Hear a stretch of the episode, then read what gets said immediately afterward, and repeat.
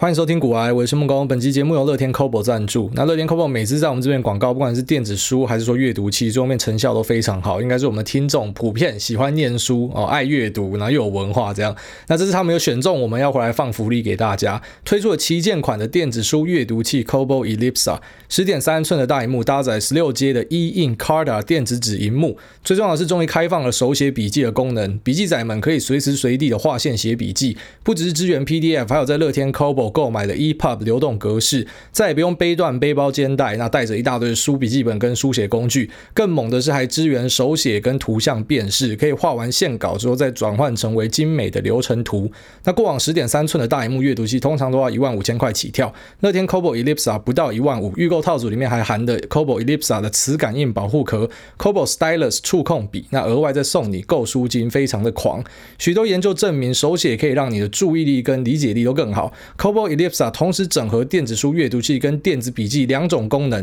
选对工具，让你在阅读的路上事半功倍啊！那随时的做笔记呢，也让你更方便的去记起来所有的重点。那我们这边再提供一个福利给大家，现在呢，你只要在我们连接案这边，你可以找到这个购买的预购连接，那以及一个优惠码叫做“谢谢主委”啊，这是他们想的，不是我想的，我觉得有点鹅啊，鸡皮疙瘩。好，但是你只要输入这个优惠码“谢谢主委”呢，出货的时候就额外再送你两百块的购书金啊，所以提供给各个。书虫，或者说现在应该叫做电子书虫哦，因为现在可能很多人都是把这个图书馆直接装在你的电子书里面，一个小小的电子书呢，里面就可以装了这个上百上千本书。那这边提供给所有需要的朋友，你可以在链接栏找到相关的购买资讯。好，那因为我们这期开头是在讲电子书的广告嘛，所以就顺便来跟大家推新的书。因为我们大概一个多月没有推书了。那上一次推的书呢是 Joe Greenblatt 的《你也可以成为股市天才》啊。那这本书虽然书名听起来很像低能哦，但是啊，实际上的内容是非常棒的。就它只是取了一个很很菜市场、很杂鱼的书名。好，那这本书里面的看点呢，就是其中一个章节在讲 LIPCO，就是长期深度价内选择权，也是一个我还蛮喜欢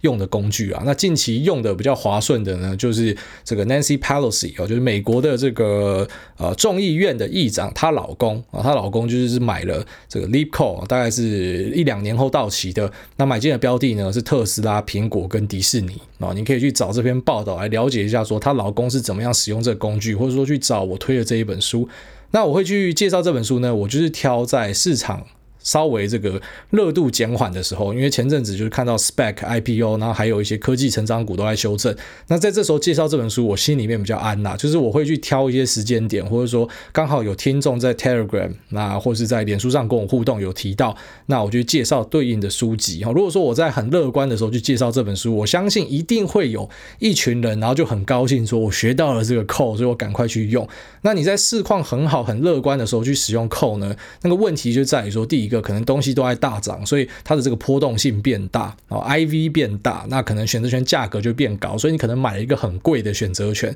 那很贵的东西不是代表说你不会赢哦，就只是你赢的几率可能就变小了，或者说你遇到反转呢，可能就会很落赛哦。所以我其实，在推荐书的时候，我也要非常的小心啦。那这次这本书就比较保险一点，它并不是在讲操作的，它是 Jeff Bezos 的创造与漫想。那这本书其实我们在之前有一集在讲这个啊，Jeff Bezos 的给股东信，哈，应该是他最后一封给股东信，因为他在七月的时候呢，他就会下台交接给 Andy Jassy，他自己是幕后董事长啊，那 Andy Jassy 就变 CEO，哈，Andy Jassy 是啊本来在亚马逊里面负责 AWS 哦战功彪炳的一个仁兄，好，那他会接下 Amazon CEO 的位置，那这应该就是 Jeff Bezos 的最后一个股东信，所以我们刚好在节目里面跟大家聊到。那同时呢，我就在市场上找到这一本书，就是他把他的过往的股东信、他的演讲跟访问全部把它集结成一本书，所以严格上来说，这本书应该就算是 Jeff Bezos 自己写的，因为都是他的东西呀。好，那只是人家帮他代笔，把它编进来这样子。那我这本书我觉得非常推荐给大家。他光是从前面的这个导读，哦，是由这个艾萨克森写的。那他非常的了解 Jeff Bezos，从这个导读的部分就非常的引人入胜，那让你可以去很深度的了解 Jeff Bezos 他以顾客至上的思维。然后不管说他在做这个。然后亚马逊的 Prime，那或者说他在做呃他的智慧音箱那相关的服务，或者是 AWS，其实都是以顾客至上，以他的用户为优先的思维模式之下呢，去做出一个他觉得大家会喜欢、大家会好用、为大家创造价值的东西啊。你看这本书就可以对 Jeff Bezos 有更多更深的了解，那帮你把它集结成册，就像是巴菲特的给股东信那一本一样，也是把股东信集结成册。那其实看起来是这个阅读体验是非常好的。那这边提供给朋友们哦，你可以在我的书单。找到实体书的购买链接，那应该会有一些折扣啦，或者说你可以在 c o b o 这边拿到购书金之后，然后就去买电子书的版本都可以啦。那其实我在推书的时候呢，都是没有任何的这个广告哦。那有任何的广告，我都会跟你揭露啦。那我觉得书呢，是我不会去接广告。第一个，出版社也没有钱呐，所以我有点像在帮助大家。那第二个呢，是因为我觉得书是很亲密的东西，所以我今天如果为了这个广告，然后推一本废书给大家，那真的是浪费大家的生命哦。书是不可以乱推荐的。那我觉得阅读是很好的习惯啦，哦，就有点像是跟死人交朋友。就是我们今天要跟大家聊的查理蒙格啊，他说其实你阅读就等于是可以跟那些那有名的这些往生者、身故者呢交朋友。你平常啊，你可能已经没有办法跟他交朋友，但是你看他的书呢，就是一个人的智慧精华，他可能全部都放在里面，所以看完呢，等于你跟这个人是变朋友，是一个很亲密的事情啦。好，所以推书的部分我都会非常认真的去审视，我觉得是我自己觉得好东西才会介绍给大家。那如果你看一看你觉得还不错的话呢，那你或许可以把它拿回家看。好，那我们先快速的聊一下市况的部分。目前美股的成长股、科技股的表现其实都不错。当然，有一些成长股还躺在地上。有些人可能想问，为什么？为什么这么多成长股在爬，这个东西躺在地上？好，因为市场其实不是每次都送分题啦。在二零二零年，可能有很多的送分题，就是你只要族群对，你都会涨。那现在已经开始回到，就是个股各自带开表现。好，成长股的这个估值下修稍微停止之后，开始往回爬。那当然还是要一些基本面支撑的东西，要爬得比较快，这是最基本的道理啦。然后就不是说什么你瞎鸡巴乱买什么东西，然后只要族群对了，它就一定会涨。那可能是二零二零专有的现象，或者说可能等到市况再一次到某个程度很疯狂的时候呢，那可能就大家大蓝炒，什么东西就拉在一起炒，才会有那样的现象啦。但是我们看到一些指标的呃这些个股的表现，然后像 Nvidia 开出来财报很漂亮，在电竞这部分的成长很好。那这边很多应该是归功于挖矿啦，就是很多人会去买它的卡来挖矿嘛，所以呃这个成长性的部分是很不错的。那其他相关的啊这个云端的资料中心的。那这些表现呢，我看了也都是非常的满意，所以就继续 hold，这没有太大的问题，可能就接着等它拆股吧，拆股看有没有可能因为这个题材，然后导致呢，就是有些人可能会想去炒它，这是我们会去期待的。那其实实质上我已经跟大家提过，拆股并不会对一家公司的基本面有什么太大的改变，它只是有点像是你本来一千块有一股，那把它变成说五百块两股，那这样的目的是什么呢？就是因为股价毕竟是便宜下来了，所以可能更多人可以参与嘛，那于是更多人参与呢，就可以想成是供给跟需求的改变，供给呃一样就是这么多，但是需求变大了哦，因为可能大家买得起了，所以有可能会去推升它的股价，大概是有这样子联想啊。那此外还有另外一个财报就是 Snow，Snow 开出来财报也算是很好了啊，就是你看它的 Product Revenue 的部分呢，哦 Year on Year 的 Growth 是一百一十趴，那 Total Customers 总客户呢是成长涨了六十七趴，哦，一样是伊朗，也就是跟去年的同期相比，那 one million customer 就是大于一百万。哦，营收的客户就所谓大客户啦，那是一百一十七 percent 哦，也是一个很好的成长。那当然最重要的指标是 Net Revenue Retention Rate，哦它是这样写。那一般你看其他的 SaaS 可能会写说 Net Dollar Retention Rate，那其实讲的东西都是一样，就是比方说咨询客户在去年为你贡献了一块钱，那今年假如说你直接把整个公司都解散的话，哦，就是完全没有新的客户，也没有新的营收的话，那他们今年会为你带来多少钱？那这个数字呢是一百六十八 percent，也就是说今年会为你带来一点六八块啦。去年是一嘛，那今年就是一点六八，所以这是是一个 SaaS。公司都必须要看的指标。那在美国这边，呃，比较平庸的 SaaS 应该都会做到一百一十到一百三十趴之间的数字啊。如果说高于一百三十趴呢，那可能就是你可以关注的这种成长性比较好的 SaaS 公司。那 Snowflake 我们就跟大家提到说，它是整个市场上最贵的标的，就是假如说我们用呃 Price to Sales Ratio 或者说这个 EV 除以 EBITDA 的这个呃公式去算的话呢，它是最贵的公司啊，也就是说它目前在市场上大家给它的估值是最高的。那也于是的，因为这样子，它会成为一个很重要的指标，有点像是它就是天花板的存在。哦，如果说今天大家可以给这些 SaaS 公司到啊最贵到一百块的估值的话，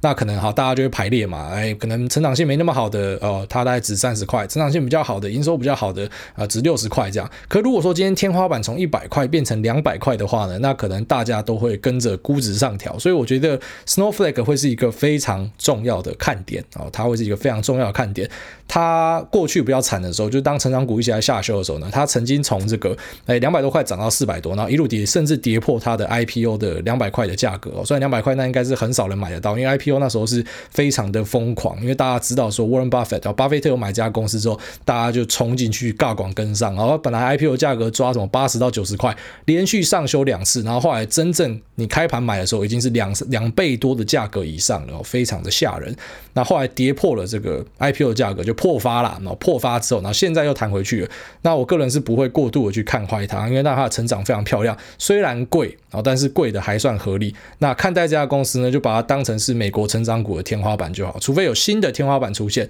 好，上一个天花板呢是 Zoom Video Communication，那现在新的天花板就是 Snowflake。当这些公司的估值可以持续往上推的时候，代表其他人会更有表现机会。好，那台股的部分呢，目前其实主要的成交比重占比最大的还是在航运股这边。就是说，除了电子股之外啊，电子股本就是台股的核心嘛。那航运这边呢，占到了三成三到三成五的成交量哦，成交比重有这么高，这是从来没有看过。的一个 很疯狂的行情哦，当然它也是有相当程度的基本面支撑，因为航价还有持续的在涨。那我就祝大家搭船顺利啦。那过往的一些散户热门的标的，像是面板哦，那时候有很多的面板王嘛，那面板目前都还在休息的状态啊。那钢铁人的部分呢，就是那些钢铁股，他们前阵子在中国要去打压炒作哦，因为中国政府这边怀疑说有些业者已经刻意的啊，在这个囤货的状况之下，然后去拉抬价格，然后希望去在市场上炒作。那我们就要去打击这件事情哦，派出了李克强。那很快的，你就看到中国的黑色系期货，像什么螺纹钢啊、铁矿砂什么的，他们就打跌停然哦，就是直接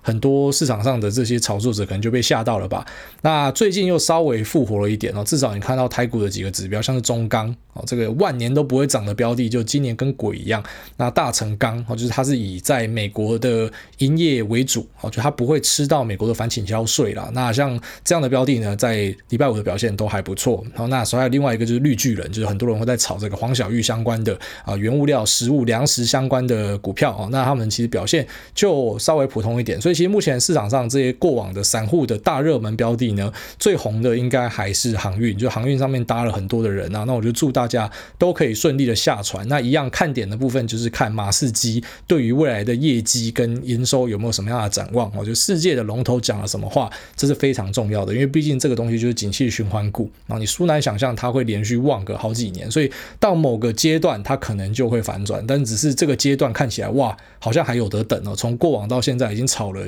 两季的时间的结果，这个东西还在持续的上涨，真的是非常的疯狂哦，非常的厉害。那同时间电子股也是醒神的，就是我上呃不是上礼拜，就是上一次节目跟大家提到，我手上的伺服器的表现很好哦。那之后再继续的表现，就从礼拜三之后四五其实表现都很好，那持续的往上进攻。就有人讲说，这个是因为我在啊跟那个资工心理人开一个 Clubhouse，他们说什么我在做功德跟大家分享，所以呢我的标的终于开始涨了，爽啊！就是已经有钱可以装潢了。那非常的开心，那也希望它之后会继续表现。那同时手上还有另外一部分持股是苹概股，苹概股今年的表现真的是比较疲弱一点。那我自己会期待等看看六七月开始拉货的时候，看营收如果有挹注的话，那股价有没有机会表现呢？如果没有的话，我可能会把它转掉。所以目前台股整体的表现其实都很好了，就是不像之前只有特定族群一些船产在动，原物料在动，现在其实电子股也都动起来了。所以呃，就回到我们之前跟大家提到的，你应该没有太多理由去看空台股。那我跟大家举的那个例子，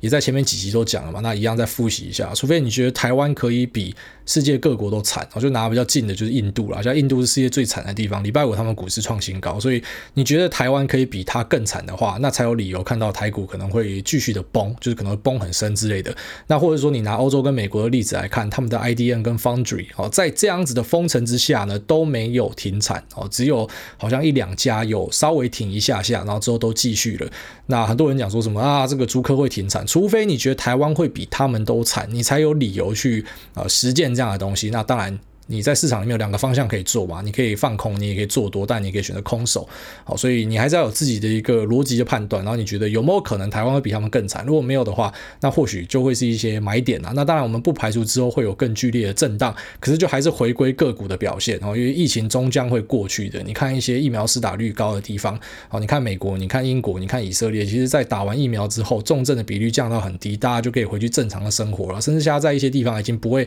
强制要求你要戴口罩了。哦，大概是这样子。那只是台湾目前才刚进去，那比较可惜的地方是我们疫打疫苗的施打率是全世界的垫底。哦，可能也是因为我们之前守的太好了，所以在这部分啊、当然一部分就是像我上一集讲的，有可能是中中国杯葛啊。虽然很多人目前是不买单这一套嘛，他们可能怀疑政府之类的。那当然，我本身也不是那种，就是你看到有些粉砖就说啊，我们瞎挺政府嘛，我们就是就事论事啊。那我是先相信指挥官跟总统讲的，就是可能有外在势力的杯葛，我们先相信嘛。那如果验证后来是他们胡乱的话，那当然我们也会给他们惩罚。那我们也不能惩罚他们，就是可能出来骂一下，他们干一下。但在现阶段，我觉得大家先团结啊，就先相信啊。反正指挥中心跟你说说这样的说法。那我们就先姑且相信它是真的哦，但是这个数据上呢，我们就是看到台湾的施打率是最低的。可是等到像是美国这边，基本上是大家都有疫苗了，它开始在做输出了。那其他国家有在生产的呢，之后开始输出之后呢，应该就会有效的改善啊。所以疫情已经来到了最后的末班车，希望大家可以顺利度过。其实现在在末班车的时候呢，因为台湾开始死人嘛，所以就有些人在炒那个地藏王，就刚刚前面讲到什么航海王啊、绿巨人啊、那钢铁人啊，其实都是是。哦，就是在讲一个族群，就整个族群里面的东西都在涨。那台湾的地藏王呢，它不是一个族群，它就只有一尊哦，那一尊就是龙岩，因为大家看到龙岩涨了两个涨停，所以就讲说是不是因为台湾开始死人了怎么样的？那我们今天就用比较理性的角度，就可能没有那么政治正确，那也没有那么感性，我们就来分析说，哎，龙岩涨了这个是有没有呃是是有所本的，还是说是在瞎涨哦？那可能有些人听了会不舒服的，你可能就跳过，因为我们就是在商言商了，然后在股票市场里面就用一些数字来讲话。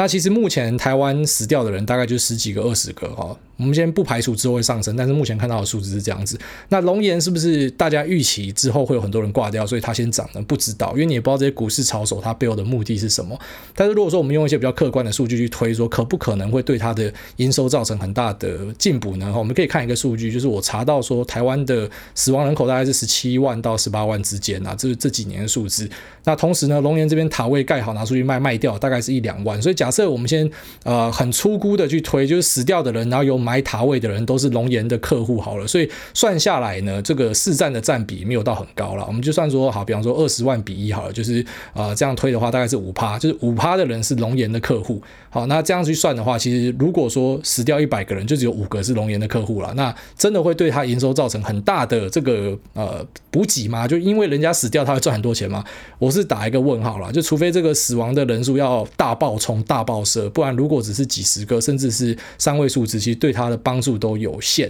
那再来就是我们来介绍一下龙岩这家公司，它本身做什么？其实龙岩讲北南一点啊，它有点像是台湾的波克夏海瑟威，啊，就台湾的巴菲特公司。为什么？因为波克夏海瑟威是一个多元经营的事业啊。当然这部分上面龙岩也是有，可是没有像波克夏可能这么样的多角化。但是他们做的这个投资的方式跟本质是有一点像的。波克夏是会拿他旗下的保险公司，人家去投保这个浮存金拿出来这个投资，所以某种程度来说，它有点像是在杠杆，就是这个并不是。全部归属于他的钱，因为他之后可能要理赔给人家的，那他先拿出来用，所以就是杠杆去做投资的部分。那这个浮存金呢，就可以想成是一个很便宜的资金。然后其实很多保险公司都在做类似的事情啊。那龙岩呢也是，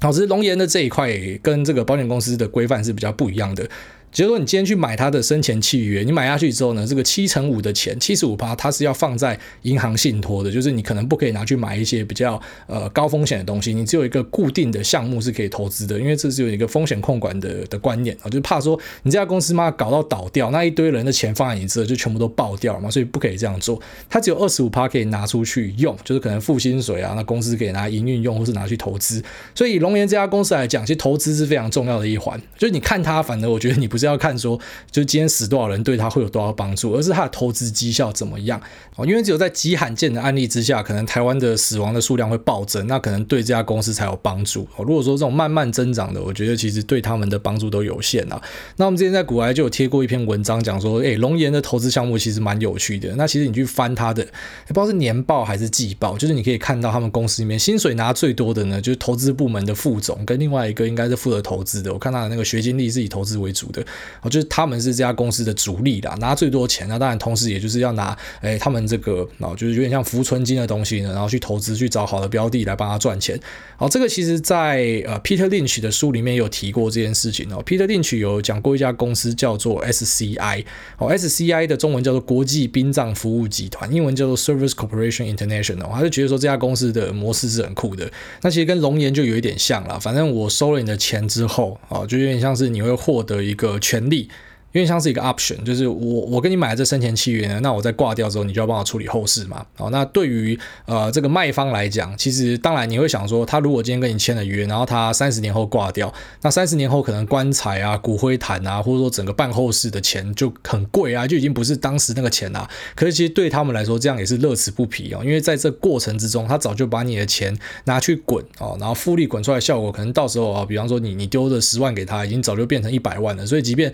丧葬费费用是五十万，哎，他还是赚钱啊。那个整个机制大概是这样子。那 Peter Lynch 有提过这个哦，SCI 这家公司。那其实 SCI 反正你可以关注，因为国外死的人数是他妈台湾的好几倍不止啊。哦那你看 SCI，哎，股价表现还真的不错。哦，这有点黑色幽默的部分啊，就是我我觉得当然死掉的人都很可怜，可是一样，就是我不希望冒犯任何人。我们今天这集呢，就是在讲这个啊一些比较客观的数字啊。那 SCI 的表现真的还不错。那龙岩会不会复制一样的涨幅呢？我觉得是比较困难啊。当然，炒手要怎么样炒，那是另外一回事。但是台湾的死亡数字呢，我个人是比较乐观看待的。我觉得我们应该不会看到那种超级暴力的成长。好，就算有的话，一样就是我们要回归去讨论说，龙岩它可以吃掉多少的份额。所以还是以它的投资表现为主会比较好。就是说它的投资是不是帮他赚很多的钱？那这可能是龙岩的最主要的看点之一。好，所以投资的部分，你可以在诶、一些网络上的公开资讯就可以找到他们买了什么标的。哈，那蛮酷的是，在去年股灾的时候，他们就经常抄台积电，然后像美股部分。就买了波克夏、海瑟薇、Microsoft，还有一些酷东西。所以因为这样子，我在脸书上面就有写到这家公司，然后就说他们在投资的部分还蛮有眼光的。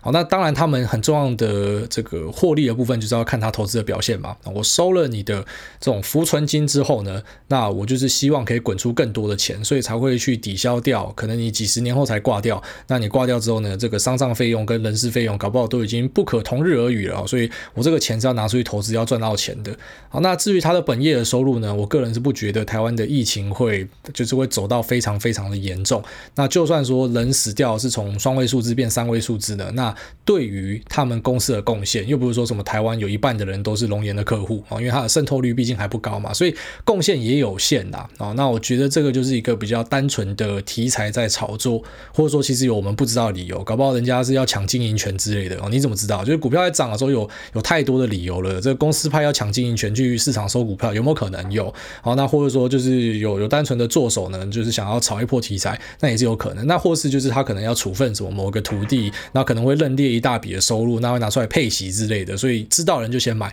都有可能的。哦，但是如果你要把它解释成是哦，他是地藏王，因为有人挂掉，所以呢他会赚很多钱，我是觉得这有点穿凿附会啦，就是有点啊、想太多了，大概是这样子。好，那我们就龙岩聊到这边啦，我接下来就快速的跟大家聊一下查理蒙格，就是我们上集跟大家说要提的。那这次我还记得，因为在开头我就先立一个 flag 说我们今天要聊这个，所以我千万不可以跳过，即便可能节目的时间会稍长一点啊，比较慢进入 Q&A，但是就是要讲这件事情。啊，因为查理蒙格跟巴菲特比起来，他的人生并没有那么的顺遂啦。巴菲特过得比较顺啊。那查理蒙格大概是在他人生中的第四十三到四十四岁之间，然后这推估的啦。就四十几岁的时候呢，才成为一个百万富翁。但当然，那个百万富翁跟现在是不能比的。他那时候的百万富翁应该是现在的七百万、八百万甚至九百万富翁啊。那这是美金呐。所以你就算一下，大概在四十几岁的时候赚到这个财富，那差不多在三十几岁的时候呢，他可能就跟你各位的财力是差不多的啊。他是在后面后发，然后才整个冲上去的啊。所以其实是一个还蛮励志的故事。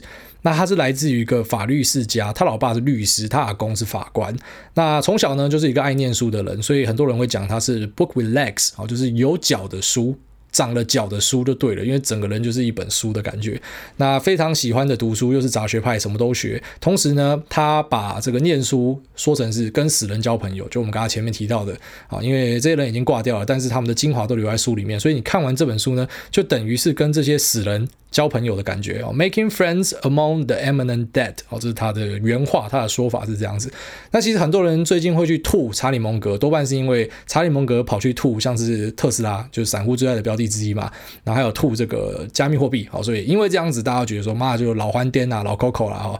那我觉得这是难免啊，就世代之间本来就有一些代沟哦，所以也不用说全盘我一定要接受你讲的，那你一定要接受我讲的，就是你不喜欢蒙格，但是你可以吸收蒙格的智慧啊，因为老人家本来就是这样嘛，他不一定会喜欢所有你喜欢的东西，他可能想说，妈的，你这已经几岁了，你在那边打。魔兽世界还在打 LOL，我在你十八岁的时候，我早就已经生小孩了，我就两个小孩的爸之类的。所以老人家想法跟你不一样，我觉得是还蛮正常的。而且如果说我们把这群年轻人全部丢回去巴菲特跟查理蒙格那个时代，你搞不好会很喜欢他们，就是他就是那个时代的股神啊，因为他后来跟一个朋友成立了一个叫做 Wheeler and Munger Company 啊，这个。呃，一家投资公司，那它的绩效表现是非常好的，甚至是好过 Magellan Fund 的 Peter Lynch，然后以及像是 ARK 的 Cathy Wood，啊，就是那个十四年间，假设你抓 Magellan Fund 的它的表现很好那段时间，然后以及 Cathy Wood 啊表现很好的这个 ARK 期间，外加它在前一任公司的这个期间来算的，啊，当然你用不同的时间轴去抓绩效可能不一样，但是在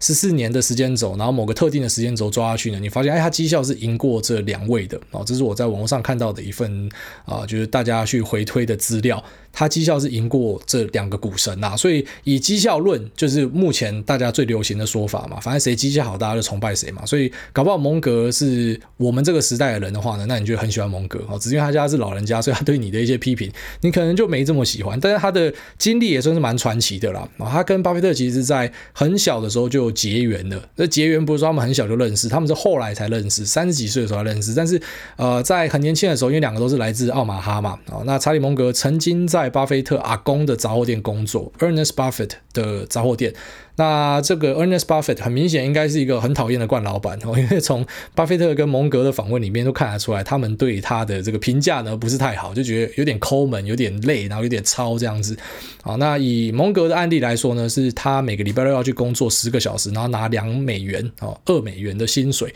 非常的坎坷。那以巴菲特呢，在有一次访问就有提到说，有一次下雪的时候，他跟当时另外一个店员在那边铲雪铲了四个小时，然后他的阿公还出来呛瞎讲说，哎，我不知道要给你 one dime 还是 one dollar，我觉得有点像。是给你一毛也太少，给你一一块又太多哦，反正啊，就给你一个小钱把你打发掉这样，所以是一个非常坎坷的日子。那对于这两位啊投资大师来说呢，他们共同的经验跟在这之中学到的课程，就是他们绝对不要在杂货店工作啊，就是在那边坎坷过之后呢，下定决心立志，绝对不要在杂货店工作。那蒙哥长大之后就跑去好像是主修数学吧。哦，然后当然念一念，毕业之后呢就被抓去当兵，因为那时候刚好是二战的时间，只是他没有被派驻到前线，然后是被派到阿拉斯加，那跑去 Caltech 啊，就是非常有名的这个学院，学了关于气象学的知识，然后跑去 Albuquerque，不知道学什么东西，忘了，反正学学之后的话就分发到。这个阿拉斯加去，那在阿拉斯加呢，学会了打牌，然后他打牌对他人生中的改变就很大。很多人都说，很会投资的人，很多都很会打德州扑克。然后因为德州扑克就是你输的时候要缩，哦，那赢的时候要冲。你那个算那几率，有机会的时候你就要大胆的压。但是你发现你会输的时候呢，你要勇敢的 fold 哦。所以呃，你可能打牌会对你的人生造成很多的改变，然后所以要认真的去打牌。那在这个军中呢，就认识了他的老婆，就第一个 Nancy 啊，人生中两个 Nancy 啊，那第二个 Nancy 是后面那一任老婆。那第一个 Nancy 呢，就给了他两个女儿跟一个儿子啊，那只是后来他们就离婚了。那离婚之后呢，根据巴菲特女儿在好像是访问还是哪个报道里面的说法，就是说他老爸几乎是失去了所有东西啊，就是把把钱都给这个前妻还是怎么样，反正就是几乎是没有什么东西。那他是一个职业律师啊，他在退伍中的话就是当职业律师，然后手上也没什么钱。那后来又遇到一个人生中的悲剧哦，就他的儿子 Teddy 呢得了白血病，那白血病在那时候几乎是治不了的，所以基本上就是看着他的儿子挂掉，然后在路上大哭一顿，这样就遇到了很坎坷的事情，然后手上没什么钱，然后最后面就慢慢的、慢慢的滚他的财富，就做呃这个律师的部分存钱嘛，然后开始去呃接触一些像是房地产开发的东西哦，从这个可能去买一些土地，然后在土地上面修建房子，然后把它卖掉，哦，就是在这样的过程呢，慢慢的去累积他的财富。那在过程之间呢，就认识了巴菲特。那在巴菲特的说服之下呢，巴菲特有一个说法哈，就是说，诶，我觉得法律是可以当兴趣啊，但是当你的人生中的可能主要的志向跟这个目标的话呢，就有一点浪费的，就是这种味道的话啦。所以呢，可能也让他开始去思考说，那干脆跟巴菲特合伙。好，那是后来的事情啊。反正就在这样的过程之中，失去了呃他的财富，失去了他的儿子，然后后来重新的站起来，那继续当他的律师赚钱，然后后来去做这个房地产开发，然后赚钱，然后之后开。开始去走投资这条路，好，然后最后面成为了一个百万富翁。那到现在呢，变成一个世界的大富豪。好，是这样子一路过来的啦，所以他算是过得在。啊，怎么讲？很多的那种投资人呢，他其实是在金汤匙的状况下出生，家境可能也很好。那他的家境是不会到很差，可是他遇到了很多的挫折，然后最后面呢，还是成功的在这个人生之中达成他的目标跟胜利啦。啊，那他带给大家最大的体会呢，其实就当然就是他那一本《穷查理的普通常识》，蛮推荐看的。只是那本看的，我觉得很容易睡着，呃，比较没有那么好读的一本书，我自己觉得啦，那个很吃电波。有些人觉得很好看，就觉得嗯没有那么好看。一样，我有收录在我书单里面啊。那其实。里面就是用比较呃怎么讲？因为他很常会说一句话，invert，always invert，就是说你永远要反向思考了。所以在书里面也是用反向思考去跟你讲啊，你可以去思考说我要怎么样成为一个成功的人，我要怎么做嘛。但是他教你就是说你用反向去思考，我要怎么样可以过得很潦倒啊？我要怎么样过得很失败？我可能酗酒。可能爱赌博，可能爱什么，所以你知道这样会让你潦倒跟失败，那你就不要做。就像他自己有讲一句话，就说如果我知道我未来会死在哪，那我一辈子就不会去那个地方。我觉得反过来想非常重要。那还有其他思维模型，像是奥卡姆剃刀，这个很多人都会用啦，就是说你要去找出一个最适、最佳、最短路径的解。我的解读是这样啊，就是说你可以呃用比较少的努力就可以达成一样的目标的话呢，那当然你就不用浪费你的这么多的努力。好，那有点像是当你可以用呃几个理论去推导出某个判断的话呢，那你就去用那个最简单可以达到那个判断的一个推导，好，那就是一个最好的东西。所以这个就是这个奥卡姆剃刀或者说奥坎剃刀一个思维的方式。那还有另外一个他自己发明的，就是 Lollapalooza Effect，就是说多重的因素之下可能会达到那种所谓的“一加一大于二”或者说“一加一大于三”之类的。所以像可口可乐这个投资呢，就因为它可能有很多的多因子，每个因子都注定。让可口可乐这个公司，它可能会发展往一个更好的方向。好，那这种良性的效应。一加一会大于二，所以很多的东西聚在一起呢，可能就有一个非常好的效果。所以他会在他的投资或是一些人生中的判断呢，去用这些所谓的思维的模型来帮忙他去筛选跟决定一些东西。然后，那我觉得是一个蛮酷的想法。好，那当然还有一个最重要的就是呃，circle of competence，就是能力圈啦。啊，那我之所以会特别会想要讲能力圈，然后以及过往的几集都有跟大家提到能力圈呢，是因为诶，我发现最近的市场啊，因为我们有高度集中的效应嘛。然后，比方说像原物料跟这个船产的表现特别好，而且是几个特定族群，所以就开始有一些人会，他可能因为赚到钱吧。其实我自己的体会，因为我过往也曾经赚到钱膨胀过，你赚到钱就觉得自己最屌这样，所以呃别人没有在这个船上的，或者说没有跟你炒钢铁的，没有在玩这个黄小玉的，你就觉得好像大家都是白痴啊。其实没有这样的事情啊，就是有一个东西叫 circle of competence 能力圈啊，这是非常重要的一个观念。那你看到别人在赚的时候，你要知道说，哎，你只要守住你自己的能力范围所及，市场。资金终究会轮动哦，所以你只要是看对的，它一定不会让你就是冤枉哦。你应该赚到的钱，你就会赚到。那至于那些你可能进去追的，你要知道说，这是你自己的能力圈吗？还是你是赛道的？因为所有靠你这个运气。A 来的东西啊，赚到的东西，它是有可能会靠你的实力输回去的。怎么说？因为你，你可能是进来重压杠杆，然后赚到这一笔啊。但是如果说你把这个同样的模式套到下一个，而你是看错的话呢，那可能就下去了。所以认清自己的能力圈是非常重要的。你要知道你会用的工具是什么，然后你会看的族群是什么，你看得懂的东西是什么。那你先从你这个能力圈的范围之内，好，先筛出你可以做的东西。那其他的就先不要看它。好，我先把我会做的东西做好，然后你可能再慢慢的去扩增你的能力圈，甚至是你就这辈子不用扩你的能力圈也可以。好像巴菲特直接讲说，他的能力圈就是看银行，他很会看银行，所以他就看银行就好，他根本就不去看科技股。那蒙哥也是做类似的事情，就他就专门做这个族群这个板块，他可能就可以赚到非常多的钱。好，所以这个是他几个思维模型为我带来我觉得最大的收获啦。那也希望大家可以啊，比方说听完我的节目之后，或者你去看他书之后呢，你可以获得很多的收获。好，大概是这样。好了，那我们这期节目先聊到这边，我们接下来进入 Q&A 的部分。第一位拉链卡到鸡，他说墨菲定律，朱伟安前几天出清 F 全转 Neo，那隔天早上新。闻：拜登视察 F 厂十一卖，然后一路喷到现在十四。当初买 F 是因为看到 Costco 在卖它，路上皮卡越来越常见，绝对有搞头。挂号绝对不是因为听主委买才买。那不过 Neo 买进到现在有十趴的涨幅，算是有安慰到。恭喜主委装潢钱赚到了，我会买充满艺术感，然后贵到靠背的家具吗？挂号好奇问主委赚到的意思是实现损益了吗？祝顺心。哦，确实啊，因为我 F 跟 M 我都有配置下去。那前阵子它是比较弱一点点，然后后来对，因为拜登这个消息有刺激到，就喷上去了哦。那原来是因为你卖了，原来不是因为拜登，是因为你卖掉之后才涨。哦，感谢你。那你下面提到说会不会买充满艺术感，然后贵到靠北的家具？不太会啦。哦。嗯，怎么讲？什么叫做充满艺术感？我比较喜欢买那种简单的东西啊，像家里的装潢也是以简单为主，就是不会说什么，哎、那个墙面上后装那种巴洛克式的什么几百之类，就是没有那样的东西，都比较简单，比较直接一点。但是也不是像 IKEA 那个风格，我已经过了 IKEA 那个年纪了。哦，以前很喜欢 IKEA 那种所谓的北欧风，然后人家讲什么工业风，就这种风格是以前稍微年轻一点的时候，在二十出头的时候会很喜欢这样的东西。那现在已经没有了，就会追求一点比较质感的东西，但是可能，哎，还是以简单的东西为主，就是不用太多过多的设计。然后你问说赚到了是实现损益吗？是还没啦，因为我是装潢款是分个几期付啦，因为它是有分嘛，就是你开工前先付它定金是十趴嘛，然后三十趴、三十趴、二十趴，类似这样子，所以我是有要用到才卖股票啦。那基本上目前就是账上那是未实现损益啊，但是我下个礼拜就要付第一批了，所以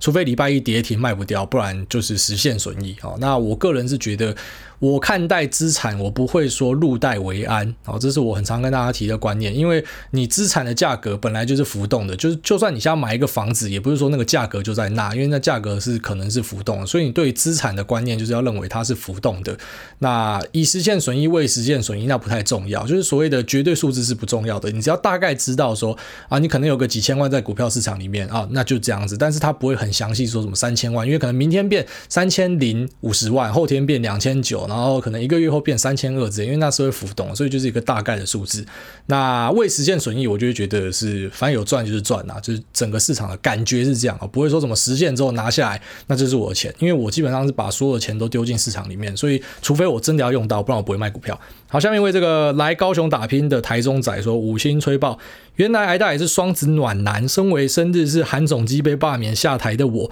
突然觉得自己未来也充满光明。挂号被疫情逼疯的餐饮业灾包，心情有点疯癫，请见谅。哦，祝你顺利，餐饮业下很辛苦。他说想跟癌大讨个祝福，祝台湾早日走出。疫情的阴霾，一切回到过往。那感恩主委、赞叹主委，也希望癌大生活顺利，Lisa 生产一切顺利，然后秋口持续干你娘。然后这个驻说的餐饮业的朋友，然后服务业的朋友，还有一些做补教的啊、健身房的啊，这种直接受到冲击的，我真的希望大家要撑过去啊。那希望政府的纾困赶快打下来，因为台湾目前纾困的扣打是还蛮大的，就是说你把纾困的金额去除以 GDP 的话，台湾的可以用的这个额度是还蛮多的。那当然是因为我们之前疫情根本没有用到多少嘛。那现在真的需要的时候，我觉得该打就赶快打。那我自己的一个小建议啦，我不会公开去建议，在节目讲。如果说你是相关单位有听到，就当成是我的一个小小小的一个意见哦，就是说，诶，其实你应该是把钱最直接的打进去市场就好了，你不用搞一堆什么鸡巴券啊，那个都是把事情变复杂而已。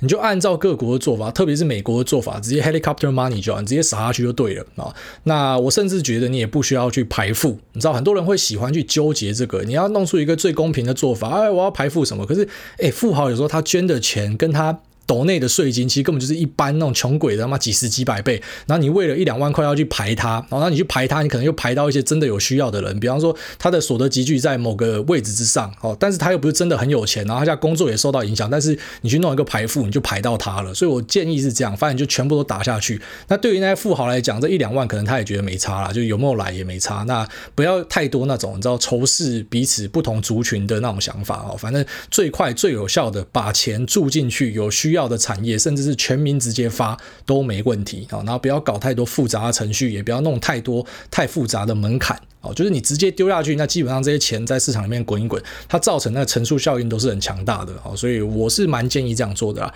那下面一位这个一不一样，他说蒙格小粉丝五星吹吹，期待美声主委分享蒙格的故事跟投资经验，愿主委一家平安大发财。哦，你是蒙格的粉丝，我就怕了，因为粉丝对于他们的理解应该都更深啦。好像我自己就是简单的阅读看过，查一些资料，了解一下就好了。就是我没有把谁真的当成是我人生中的偶像，然后研究到超深，所以希望。我自己聊蒙格是还算可以啦，哦，就是在你的标准之下，希望可以过关。好，下面为这个想当斜杠仔却被杠压的少年，他说解救苍生，哎，大好，先五星乱吹一通，让主委爽的不要不要的。那想请问主委，小弟本人是大学生，能够动的资金不多，大概是二十万。对于 ETF 的部分没有很喜欢，都在注意个股的动向。那想要是否一次性压单一个股？挂号南电。还是说用分批用零股的方式交易？那想要利用主委常说的分批投入，但是自己稍微算了一下，还是怕这样的操作只是给营业员多赚手续费当加菜金。那请问这样的操作是可以的吗？还是说有些疑点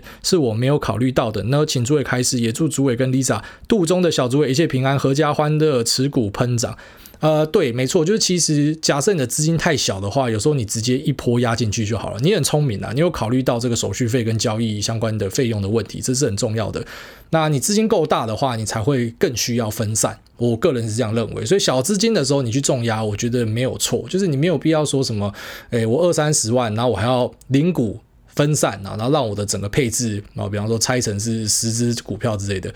我觉得不用这么辛苦啦，啊，就是你一开始钱少的时候，你应该是更着重于你很认真、很认真的去选什么三只股票，然后你就买这三只，甚至是哦，你很认真选出三只，可是最后面你只买其中一只。哦，当然你你不能够保证每次都会赢嘛，可是钱少的时候是有钱少的做法，所以有些人会这样说，就是你钱少的时候要翻倍，其实比较容易的，因为你是有可能单压压到一个东西就赚钱，当然你有可能单压然后失败没关系，你重新存钱再来过嘛。但是钱少的时候是比较有可能有那种暴利的绩效，因为你钱多考量就就不一样了啊，所以我个人是认为，在你现在只有二十万的话，你只去买一只标的，或者说，呃，你取消分批就不做分批这件事情，我个人觉得都没有太大的问题，因为钱少本来跟钱多的做法就会不一样。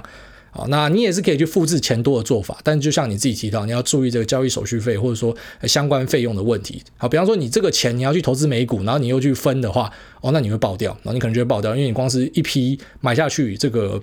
然后低消的部分可能就让你吐血了，所以确实是要考虑这样的问题。好，下面这个 Weird。Weather，他说超越政治的好节目。诸位你好，前阵子在收听你的优质节目，目前听到去年六月的部分，但是已经获益良多。本身投入股市七八年，因为本职很忙碌，基本上都是佛系操盘或挂号旺系操盘。那很幸运的，整体而言算是小有获利。婚后发现先生在这方面的观念等同地方大妈，虽然希望可以帮他建立较健康或安全的投资观念，但是碍于夫妻身份不方便直球对决。那接触了诸位节目之后，试着在开车时不经意的播放，希望从旁偷渡一些观念给先生。那头几集诸位常提到一个昨天大跌今天大涨的心理测验，我先生一听到就转头问，你是故意放给我听的吗？Anyway，他目前没有表示任何的不舒服。更难能可贵的是，其实我跟先生的政治立场不同，为了避免纷争，基本上我们会避开政治相关的敏感话题。所以当诸位在节目中提到相关内容的时候，让我坐立难安。挂号虽然我会稍微去筛选，但如同诸位所提，政经息息相关，难以完全避开。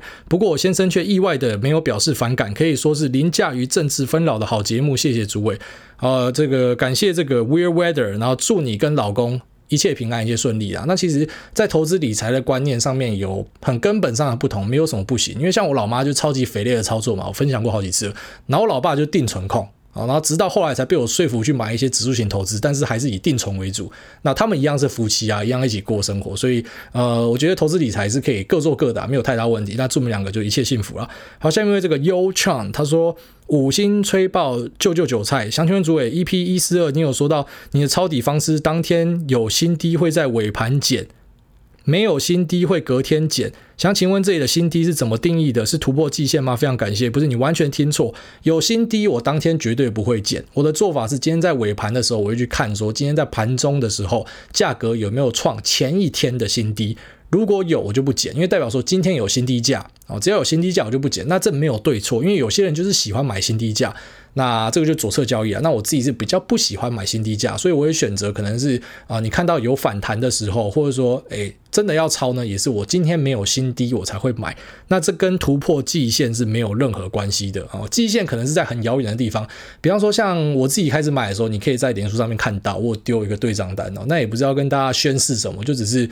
我就我就是想跟大家讲说，你在恐慌的时候，你还是可以做一点事情嘛。当然，我那个丢下去，可能呃，比方说几天后，假如是平行时空，好，搞不好台股继续崩，大家就会笑说，哈哈，你套牢。可是至少我就是有这个心理准备，我要分十批去丢嘛。那确实是还没有完全丢完，干嘛股价就直接反弹上来了。好，那我的做法就是去挑这种当天没有新低的，那我觉得。这个当然，本质上基本面要是很好的公司，然后要记得，其实我个人的技术分析部分的交易呢，那只是一个工具，我还是以基本面为主。基本面不好的公司，我根本懒得屌你的什么股价有没有新低，有没有新高，有没有突破，那根本都不重要啊。基本面够好的公司，那我才会用一些我自己喜欢的买点去买啊。但是你要记住一个观念，就是说，其实啊，讲一句比较直接的，就算你完全不会看什么线图啊，你也完全不会看什么筹码。你只要是买对一个真的未来展望是好的标的啊，我们举例来说，亚马逊、Microsoft，那这个苹果，或者说